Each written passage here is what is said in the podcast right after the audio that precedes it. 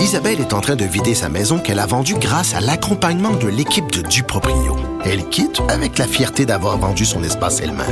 Duproprio, on se dédie à l'espace le plus important de votre vie. Un message d'Espace Proprio, une initiative de Desjardins.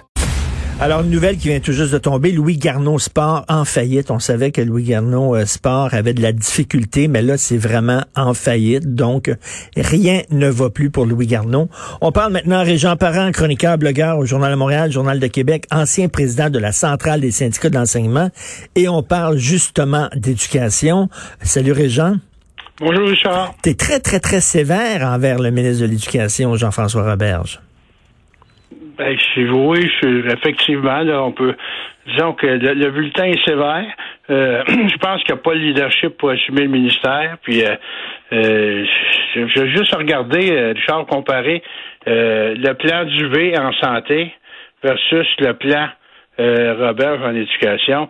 Euh, je regarde ce matin euh, dans, dans, le journal les sept erreurs du printemps, on les identifie, on est capable de, de, pointer qu'est-ce qui n'a pas fonctionné, qu'est-ce qu'il faut faire pour essayer de, de redresser la barre, alors que le plan, le plan Robert, à quelques jours de la rentrée, qui suppose l'embauche de personnel dans un contexte où on avait déjà une pénurie avant, ça m'est apparu beaucoup plus comme de la poudre aux yeux, avoir l'air de faire quelque chose, mais... Euh, est-ce que, est-ce que tu, trouves, est-ce que tu trouves que c'est de l'improvisation?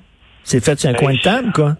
Ben, entre moi, Richard, là, à quelque part, me semble qu'il y aurait eu intérêt à bien cibler les priorités de la part du ministère, surtout qu'il avait réouvert euh, en dehors de la région de Montréal est en mesure de pouvoir identifier euh, les impacts euh, d'une si longue absence, qu'est-ce qu'elle a fait, ça a eu ses enfants? Je dis pas à l'ensemble des établissements, mais ça serait un minimum d'arrêter de naviguer à vue, puis que du côté du ministère, on aurait mis quelques chercheurs pour dire, bon, voilà, c'est quoi le retard cumulé, c'est quoi l'impact?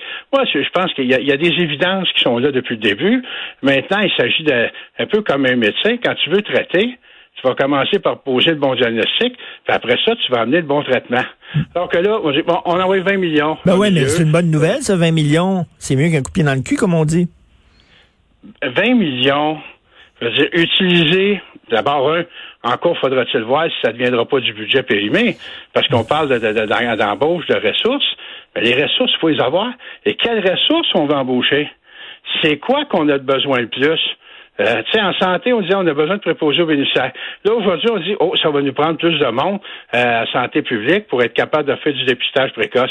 On a au moins identifié c'est qu'est-ce qu'on a de besoin pour faire face. Du côté de l'éducation, tu sais, quand on prend la conférence de presse du ministre, c'est quoi, c'est quoi les véritables On sait, depuis le début, là, il y avait trois groupes plus vulnérables que d'autres au Québec. Les enfants en difficulté, les enfants qui subissent la violence euh, au niveau parental ou à la maison hmm. et les femmes violentées. Ça, là, mettons que la pandémie nous a fait passer un peu à côté d'eux autres. Maintenant, je veux dire qu'on commence à contrôler un bout de pandémie. Ben, ben, mais comment on rétablit la barre? Et en éducation, je vois pas. Puis le problème en éducation, c'est qu'on peut pas compter les morts euh, aux 24 heures. En santé, c'était pas pire, euh, dans le sens où tu es en mesure de dire il y a tant d'infections, il y a tant de, de, mortalité, oups, euh, les voyers d'éclosion. On était capable d'avoir un certain bilan qui permettait de dire, oups, il y a un coup de barre à donner, il y a un coup de barre à donner. Et là, du côté de, du ministre de la Santé, il reste la présentation qu'il a faite euh, hier, avant-hier, c'était pas mal plus relevé que ce qu'on a eu en éducation. Et qu'est-ce que tu penses, Régent, des parents qui disent, nous autres, on veut pas envoyer nos enfants à l'école, on est craintifs et on veut obliger le gouvernement à avoir des cours en ligne, des programmes en ligne pour tout le monde. Et c'est nous, les parents, qui choisirons si on les envoie à l'école ou s'ils restent à la maison. Bon, ça, c'est Là-dessus, je dirais que c'est un peu ambivalent dans le sens où je comprends qu'il y a des parents qui, peuvent éprouver certaines craintes. En même temps, on a tellement joué différents registres en termes de réouverture des écoles, de bulles de la classe devient une bulle, euh, du masque, pas de masque, euh, les enfants euh, sont un faible vecteur de propagation. Les enfants peuvent peut-être être un vecteur de propagation. Euh, donc, de ce côté-là, je pense que à la fois on a nourri l'insécurité de certains, ben oui. à la fois, je veux dire, on, on, on a fait peur. En même temps, moi je veux pas juger. on a changé. faut pas juger ces parents-là, là, Régent. Faut pas juger ces parents-là. On peut, je comprends que certains parents soient inquiets. Ben, c'est dans ce sens-là que je le dis. Mm. Dans, dans, dans, cette dynamique-là. Donc, euh, est-ce qu'on est vraiment équipé pour euh, donner de l'enseignement à distance? Est-ce que le coup de bord a été donné? Parce que j'ai entendu du ministre dans la conférence de presse lundi matin, c'est que nous avons des capsules. Nous avons mis un million pour des capsules pédagogiques. En toi puis moi, là, j'ai présidé le centre de transfert sur la réussite éducative. Là, c'est pas suffisant que d'envoyer du matériel. Il faut avoir des agents de liaison. Il faut porter ce matériel-là. Il faut être en mesure euh, d'être en relation euh, avec euh, les usagers ou avec les parents. Fait que moi, c'est dans ce sens-là, je pense que on, est encore dans la navigation en vue. On n'a pas un plan aussi rigoureux puis aussi musclé en éducation que celui de, le ministre de la Santé vient de prendre pour faire face à la deuxième vague. Mais en même temps, c'est compliqué en maudit. J'aimerais pas être dans ses souliers, là, au ministre de l'Éducation, Monsieur Robert. J'ai quand même une situation inédite, là. Richard, c'est vrai que même en temps normal, être ministre de l'Éducation au Québec, c'est compliqué. C'est une grosse machine. Pour avoir œuvré dans le monde de l'éducation, c'est une grosse machine. certains parlaient euh, du ministère de l'Éducation comme d'un dinosaure. Euh, j'ai eu des discussions avec des ministres précédemment d'éducation, euh, ben, alors que j'occupais la présidence de la centrale, à quel point eux autres même, le ministre en titre trouvait complexe de diriger le, ministère de l'Éducation. Fait que ça, je comprends que M. Robert n'a pas nécessairement toutes les facilités, puis de faire bouger le dinosaure, c'est pas toujours simple. Mais là, en même temps, ça fait plusieurs mois que la crise sanitaire a émergé. Euh, on a été en mesure en santé, puis là, écoute, il faut en avoir déjà parlé ensemble, la santé, puis de l'organigramme de la santé, Richard, assez complexe, merci aussi. Ben oui. Et il me semble que Dubé arrive avec un plan clair, assume un leadership. Et moi, je pense que Jean-François Robert n'a pas ce leadership-là, n'a pas cette capacité d'infléchir, n'a pas été en mesure d'identifier c'est quoi les priorités. Il semble que à un moment donné, là, c'est, ça pas le cheval pour t'en aller dans toutes les directions. faut que tu aies une idée de où c'est que tu veux t'en aller. En fait, euh, tu dis qu'il manque de leadership parce que moi, j'ai lu le livre qu'il a écrit sur l'éducation, Jean-François Roberge, puis j'ai trouvé son livre fantastique. Je l'ai rencontré à quelques reprises, le ministre de l'Éducation. Moi, je crois qu'il a vraiment l'éducation des jeunes à cœur. C'est un ancien professeur. Moi, je pense qu'il y a l'éducation à cœur. Toi, ce que tu dis qui manque, puis je suis convaincu que, comme moi, tu trouves que effectivement, il y a, la réussite des jeunes à cœur, mais ce qui lui manque, c'est une main de fer.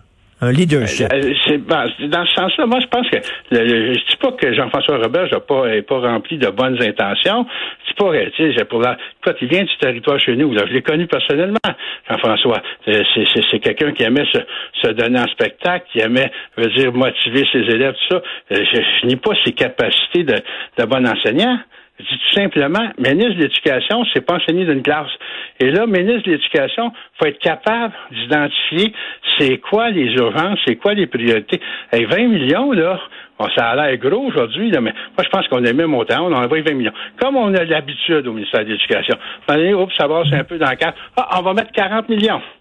Mais il va servir à quoi, 40 millions? Je regarde Marc-André la semaine dernière de, l'Université de Montréal qui disait ben, si on continue de faire les mêmes affaires, on peut en acheter des millions par les fenêtres, mais on va produire le même résultat.